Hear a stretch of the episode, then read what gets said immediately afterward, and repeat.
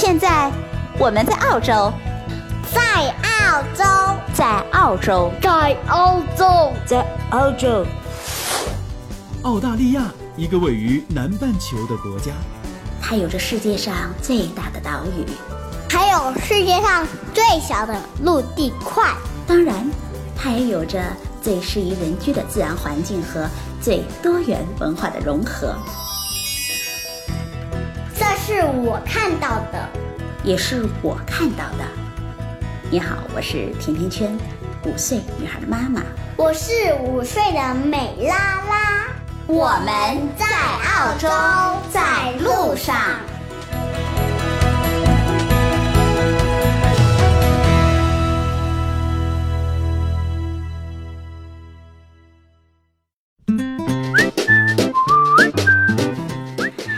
大家好，甜甜圈在澳大利亚悉尼给你问好。这个周末我见了个听友，他从广州来，他们全家是拿着雇主担保幺八六的签证登陆澳洲的。他把登陆之后的家安在了和我同一个区。后来我们就在街拐角的咖啡厅里聊了蛮久。特别开心的是，我觉得我们就像两个老朋友聊天一样。这个周末很快乐。他说，在出发的前几天，一个很偶然的机会听了甜甜圈在澳洲的节目，就是关于新移民在澳洲过得怎么样的那一期，让他忽然心里咯噔了一下。因为在拿签证之前，他们一家对于移民之后的生活是美美的憧憬，听完了之后，让他觉得好像是梦醒了，另一段真实的旅途也可能有雨。我对他说：“有雨的旅途一定会有彩虹的。”我们聊了怎么给孩子申请公立学校，这个区哪个餐厅好吃，好多好多琐碎的事儿。其实，我希望甜甜圈在澳洲给大家分享的是最最真实的澳洲，包括我感受到的澳洲的好，澳洲的不好，然后能够给计划到澳洲来学习、工作和生活的朋友们一些力所能及的帮助。而这段时间呢，有很多的朋友们给我留言，让我解答关于澳洲移民的事儿，问题也比较多，比较杂。有关于雇主移民的、独立技术移民的、移民间的移民陷阱的，我想如果要说全了，大概得几天几夜的时间，所以我梳理了一下，分成了几大类。今天的这一期，我想先给大家分享关于雇主担保移民的事儿。大家都知道啊，移民其实是个技术活儿，所以今天我特别的邀请了一个做了移民专业很多年的朋友波波，一起来回答大家的问题。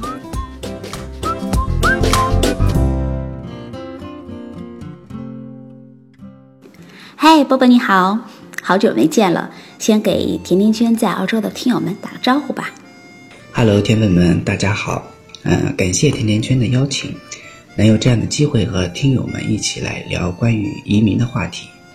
嗯，那今年呢是我从事移民行业的第九个年头了，那在这九年的时间里面呢，也是移民行业发展的一个黄金时期，也是各个国家移民政策调整最频繁的时期。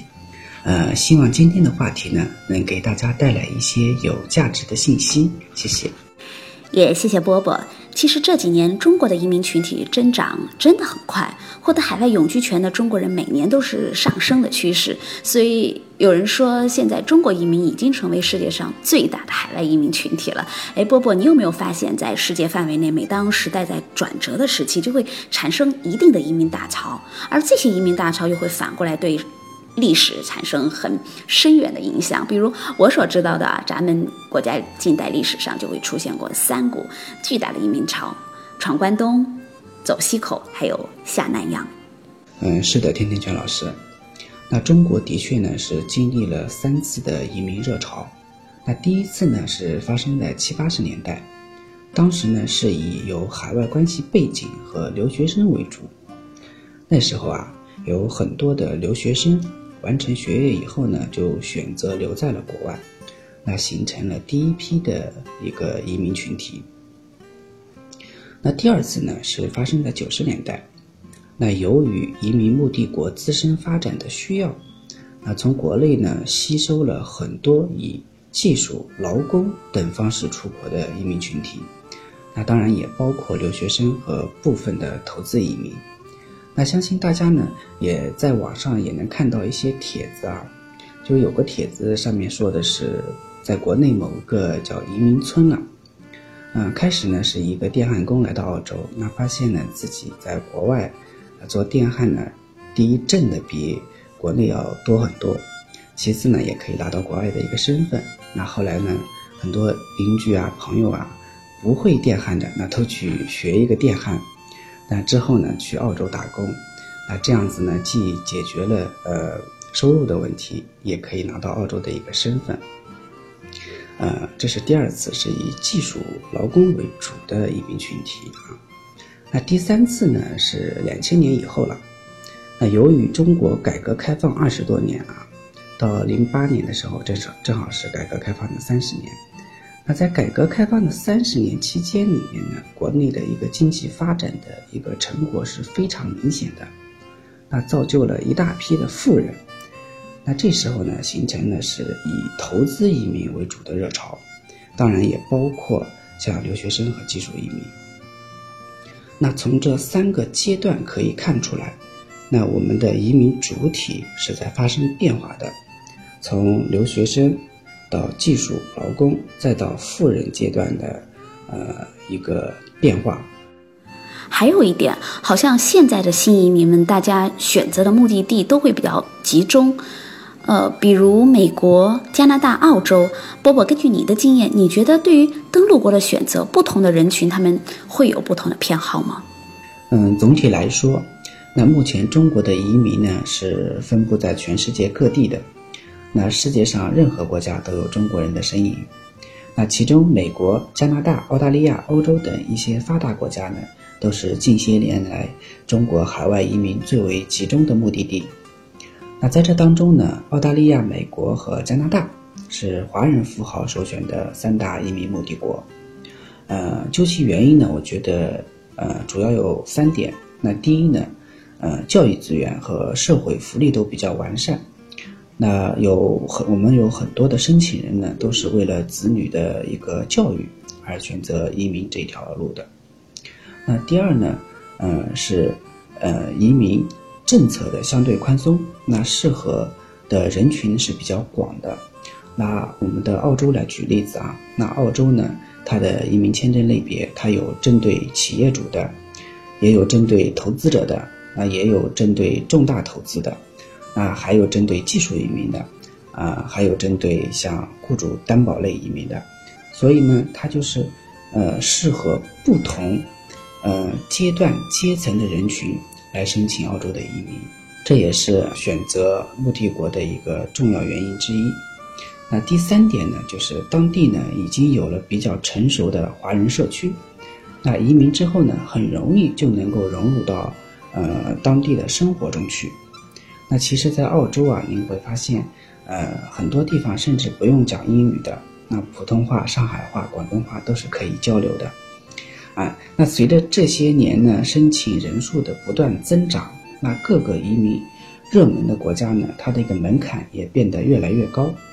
那所以我们也一直提醒申请人，如果想移民，那么就要趁早开始启动，因为政策是越来越紧的啊，办理的一个成本呢是成倍的增加的。好，既然是甜甜圈在澳洲，咱们今天就来说澳洲的移民。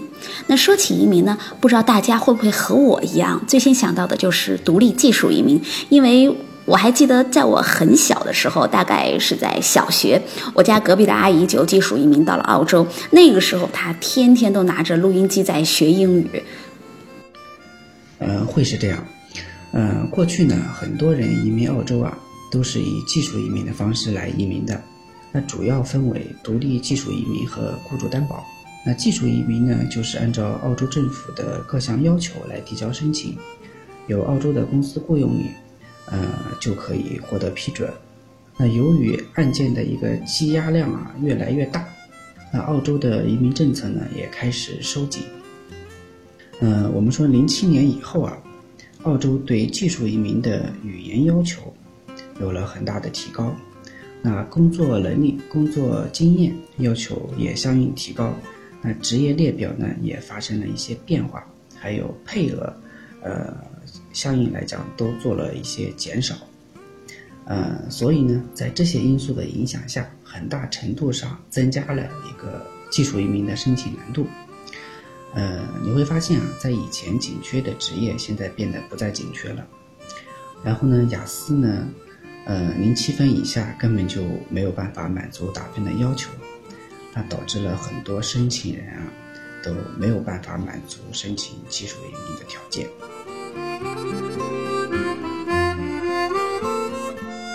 波波，那以你的经验来看，移民澳洲最好的通道有哪几个呢？分别又适应什么样的人？那概括的来讲啊，澳洲的技术移民主要分为以下几类。那第一，幺八九，幺八九类别呢，适合 UI 打分呢满足六十分以上的申请者，并且呢，嗯，职业是需要在澳洲独立技术移民的职业列表范围内的。那第二种呢，就是幺九零，幺九零类别呢，适合 UI 打分满足五十五分的申请者，那并且呢，呃。从事的职业，呃，需要能够拿到澳洲州政府担保的五分。那第三种呢是四八九，那四八九类别呢，它分为偏远地区和亲属担保这两类。那第四呢就是幺八六幺八七，呃，这属于雇主担保类的，那需要呃申请人呃大学以上的学历，然后雅思呢四个六分，那并且呢三年以上的工作经验。在澳洲能匹配到适合的雇主，嗯啊，那还有就是第五种，那第五种就是四五七，四五七呢，它也是一个雇主担保移民，它呢首先是获得四年的一个工作签证，那么在这 四年的有效期，在澳洲工作满两年之后转成永久绿卡，那这以上几种呢，就是目前。澳洲技术移民的几个主要类别，那申请人呢可以根据自己的实际情况来选择合适的申请类别。呃，大家呢可以先下载一个打分表，为自己先做一个初步的评估。那移民项目种类很多啊，怎么来评估？哎，是选技术移民还是雇主担保移民呢？澳洲移民的签证类别呢其实很多。那申请人呢，可以根据自己的条件来选择合适的申请类别。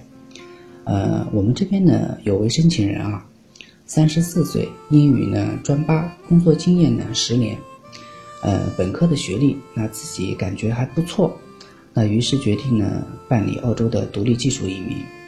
那在我们评估下来之后呢，发现啊，呃，他的这个条件呢，申请澳洲的独立技术移民还是比较有难度的。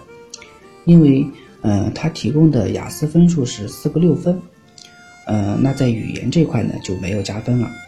那又因为呢他的专业的一个特殊性，呃，移民局和州政府的附加条件呢，又使整个案子的难度增加了不少。呃，这样呢就导致了这个，呃，这位申请人啊最后放弃了独立技术移民。那在我们的建议下呢，呃，转为申请幺八七。那在两个月的时间呢，就在墨尔本的近郊呢，呃，为他找到了匹配的雇主，呃，那所以从这个例子我们可以看出来啊，呃，澳洲的雇主担保移民，其实可以为很多不满足申请技术移民条件的申请者，呃，作为一个补充。哎，干货来了！就是说，除了独立技术移民和投资移民，澳大利亚的雇主担保移民的申请条件会相对灵活一些，主要会适用于在资金上没有办法满足商业投资移民的要求，而且也没有办法去满足技术移民评分要求的人。但是要有一定的学历和一定的工作经验，比如说是白领企业的中高层管理人员，是这样吗？嗯，是的。嗯，澳洲雇主担保移民呢，的确是非常适合白领以及企业的中层管理人员。嗯，因为在这一部分群体中呢，大部分的申请人他们都有良好的英语基础，并且呢，他们的职业在澳洲呢也是非常受欢迎的。嗯，办理的成本呢也是远远低于商业移民和投资移民的。呃，并且，澳洲的雇主担保移民的成功率是非常高的。那文件材料的准备呢，也是相对来讲比较简单的。呃，另外啊，嗯，澳洲雇主担保移民的政策相对灵活，那申请者呢可以根据呃自己的一个英语基础情况和工作经验，来选择是走四五七或者是幺八六幺八七通道都是可以的。也就是说，雇主移民担保里面还有细分，是吗？呃，对，呃，移民签证类别呢也是有区别的。那通常来讲呢，三种形式，一种是四五七类。那四五七呢是在呃需要在澳洲工作满两年以后再申请绿卡的。那另外呢，幺八六和幺八七类别的签证呢是在澳洲一步到位，嗯，就可以申请到澳洲的绿卡。哎，波波，刚才你说了，四五七是需要等两年，而幺八六、幺八七是一步到位的。那除了这一点之外，他们还有没有什么其他的区别？嗯，那我在这里呢，也跟大家说一下四五七签证、幺八六签证、幺八七签证的呃一些区别吧。那首先呢，四五七签证呢，它是一个临时的工作签证。那这个签证呢，它的有效期是四年的时间。那申请者呢，需要获得澳洲的雇主提名和公司的担保。那四五七签证呢，是澳洲雇主最常用的一种临时签证计划。呃，那主要是用于担保海外的工作者啊前往澳洲去工作。那幺八六签证呢，它首先要获得澳大利亚雇主的提名，然后再根据被提名的类别进行申请。呃，幺八六签证呢是澳洲永久雇主签证计划的一部分。那申请人呢，可以在澳洲境内外申请都可以。那申请者呢，也可以携带配偶以及子女，就是我们通常说的一个家庭。嗯，还有就是幺八七签证，幺八七签证呢，其实和幺八六签证呢，很多地方都是类似的。呃，与幺八六签证相比较之下呢，幺八七签证它是属于一个偏远地区的雇主担保。那呃，适用于愿意在澳洲偏远地区工作的技术移民。那就这三种签证，呃，区别来讲啊，更直观的说，那主要是两点。第一，在申请的条件上，那四五七签证呢，它的要求是雅思呢平均分五五分就可以申请；幺八六幺八七呢，呃，它呃需要雅思的分数是每项六分。那第二呢，就是从获得身份上面来讲，那四五七签证呢，呃，获得澳洲绿卡是需要两步来走的。那第一步呢，在澳洲需要工作满两年以后再申请绿卡。那幺八六幺八七呢，它是一步到位就可以申请到澳洲的绿卡了。呃，我想这两点是大方向上的一个区别吧。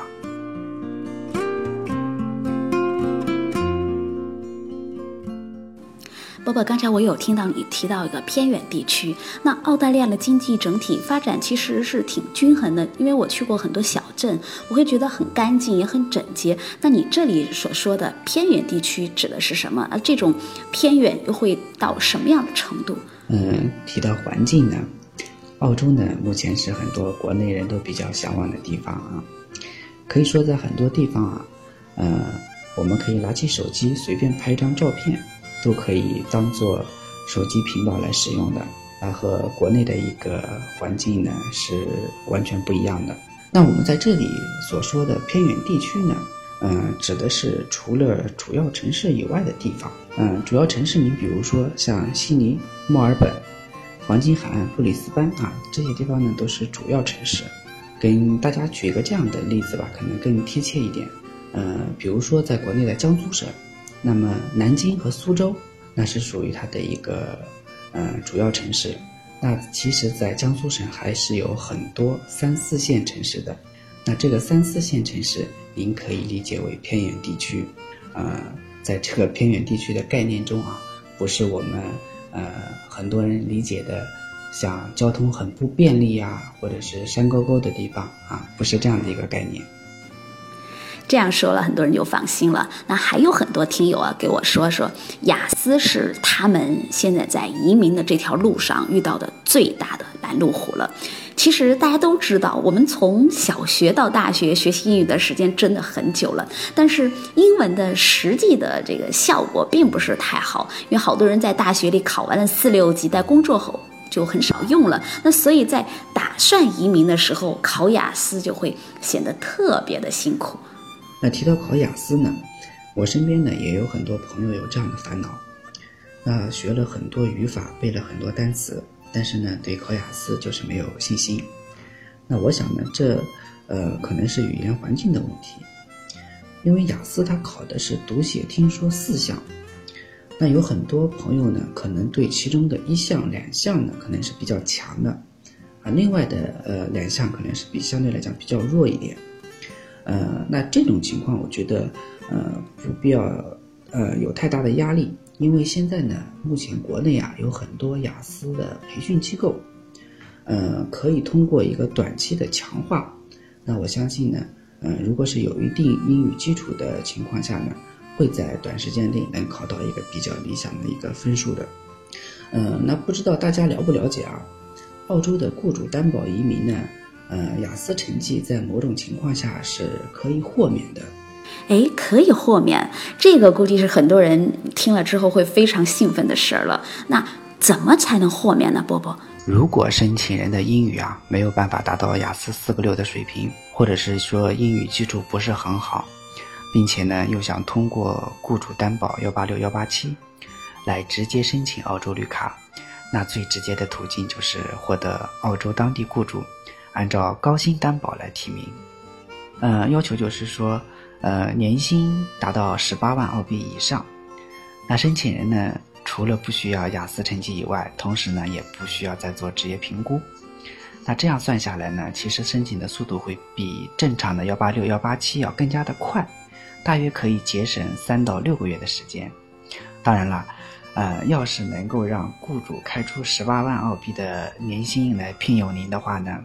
申请人的背景一定是要够硬的，呃，举个例子，比如说担任某知名企业的高管职位，呃，或者是有丰富的管理经验，或者是某些领域专业技能特别强的申请人，那呃才能够满足这样的一个要求吧。简单来说，就是高薪担保的职位是可以豁免雅思的，对吗？那么大伙儿都去选这个好了。嗯，不可一概而论啊。那这个呢，具体是要看申请人的情况来定的。那不是所有的申请人都可以申请豁免的。呃，我们说在这里面啊，申请人的学历、专业、语言、工作经验、年龄等，对于选择是走高薪担保或者是普薪担保，都是需要做一份仔细的评估的。那还有一点就是，呃，在申请人的学历中的专业和工作经验。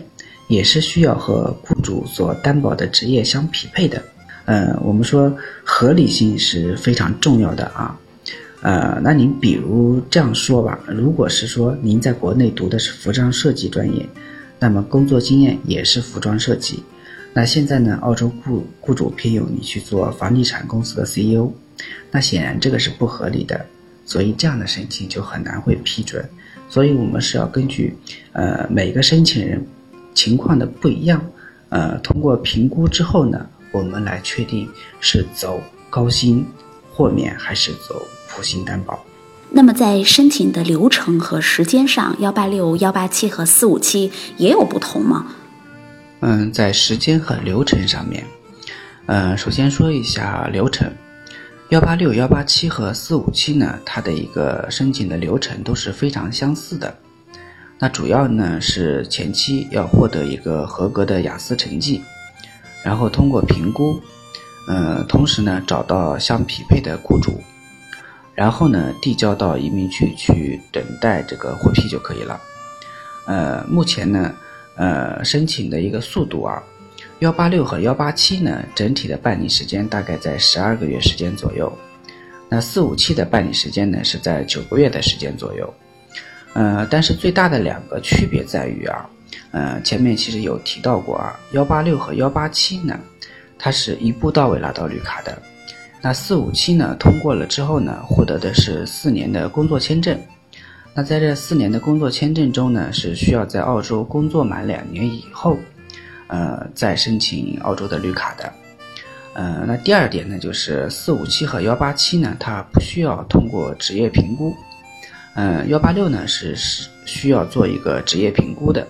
我知道啊，每一个新的财年开始之后，移民的政策都会有一些变化。那波波，今年和往年来对比一下，这个政策有哪些变动了？而且最大的变动，你觉得在哪儿？那提到移民政策的变动，呃，这一点呢，也是目前主流移民国家的一个常态。那就澳洲移民来讲啊，今年的九月十号呢，呃，政策做了一些调整。呃，第一呢，是对幺八八类别增加了幺八八一的一个新的签证类别。那还有就是四五七的申请人，在享受福利方面做了相应的一些调整。那我们呃简单的说一下幺八八一。这个新增加的签证类别呢，其实和之前有提到过的幺八八 A 是比较相似的。嗯，不同点在于两点。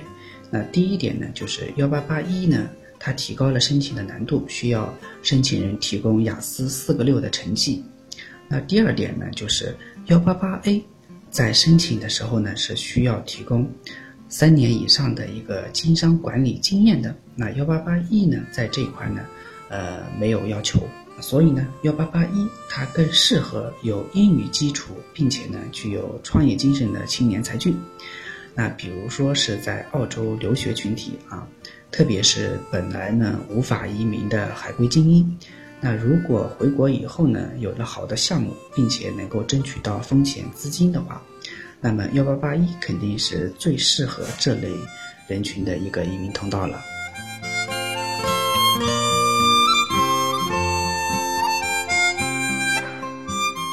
不不，我还听说过有一些就是通过雇主担保移民签证拿身份的这种申请人，因为他们对雇主担保的工作不太了解，最后为移民局背景调查埋下了定时炸弹的事儿。这个是真的吗？呃，提到这件事情啊，是真有发生过的。那主要是发生在一些不良中介公司为申请人寻找雇主方面。那究其原因呢，是中介公司为申请人找的雇主啊。他并不能够提供出完善或者是真实的雇主资料，而导致了申请人在移民局调查的时候呢，出现了各种状况，最终呢导致移民申请被拒。那在整个雇主担保移民环节中啊，呃，雇主这一块儿，那需要解决几个问题。那第一呢，就是雇主是否有担保的资格；那第二呢，就是雇主为什么要担保你；第三呢，就是之前。你的工作经历与雇主现在给你提供的职位是不是相匹配？那解决好这几个问题呢？对于雇主担保移民来说呢，嗯，他的一个申请成功率就非常的高了。最后也是大家在实操过程当中可能遇到的最最困难的一个问题，就是怎么样才能够避免掉入移民公司的陷阱呢？如何避免掉入移民公司的陷阱？那这个问题呢，我相信是现在很多申请人都比较关心的事儿。首先呢，在选择移民公司方面，要看该公司呢是否具有办理移民的资质。那有资质的公司呢，是在法律允许的框架下从事商业活动的，这一点上来讲呢，可以避免很多的风险。那其次呢，就是为您操作移民的团队是否具有从业的经验，也就是说操作。呃，移民的专业性。那第三呢，就是需要结合自身的条件，制定适合自己的呃移民方案。那这呢，这一点呢，才是申请是否成功的一个关键因素。那在这边呢，也跟大家分享一个真人真事，也是关于移民陷阱的一个案例吧。以前呢，有位朋友呢，是在被拒签了以后呢，与我们取得联系的。嗯，他呢，当时呢是在澳洲旅游的时候啊，认识了一个中国人，说是可以帮他申请澳洲移民，并且呢，在澳洲呢有当地当地的律师为他保驾护航，那报的价格呢也比国内要低很多，嗯，材料呢要求也比较简单，最重要的是承诺他是百分之一百能通过的，那这位朋友就相信了，那根据对方的要求提供了相应的资料。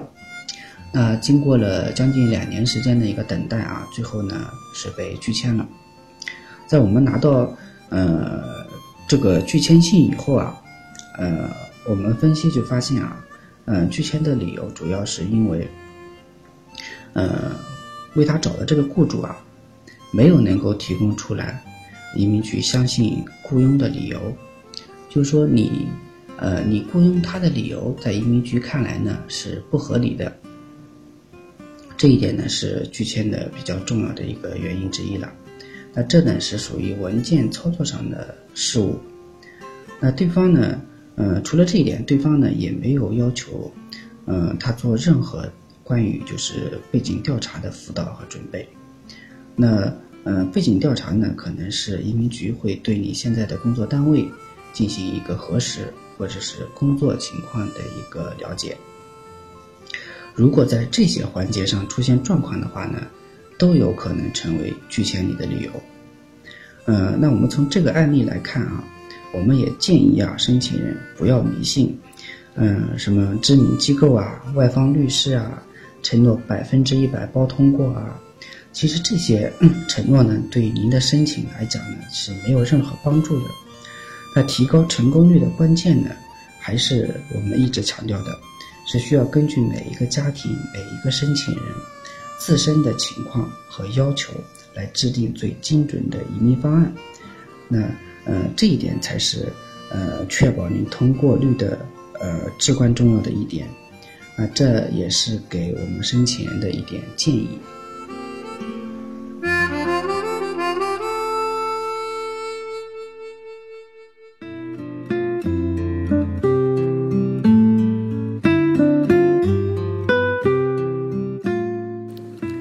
今天真的是非常的感谢我的老朋友周巡出国的波波，给大家这么耐心、这么专业的解答关于澳洲移民的话题啊。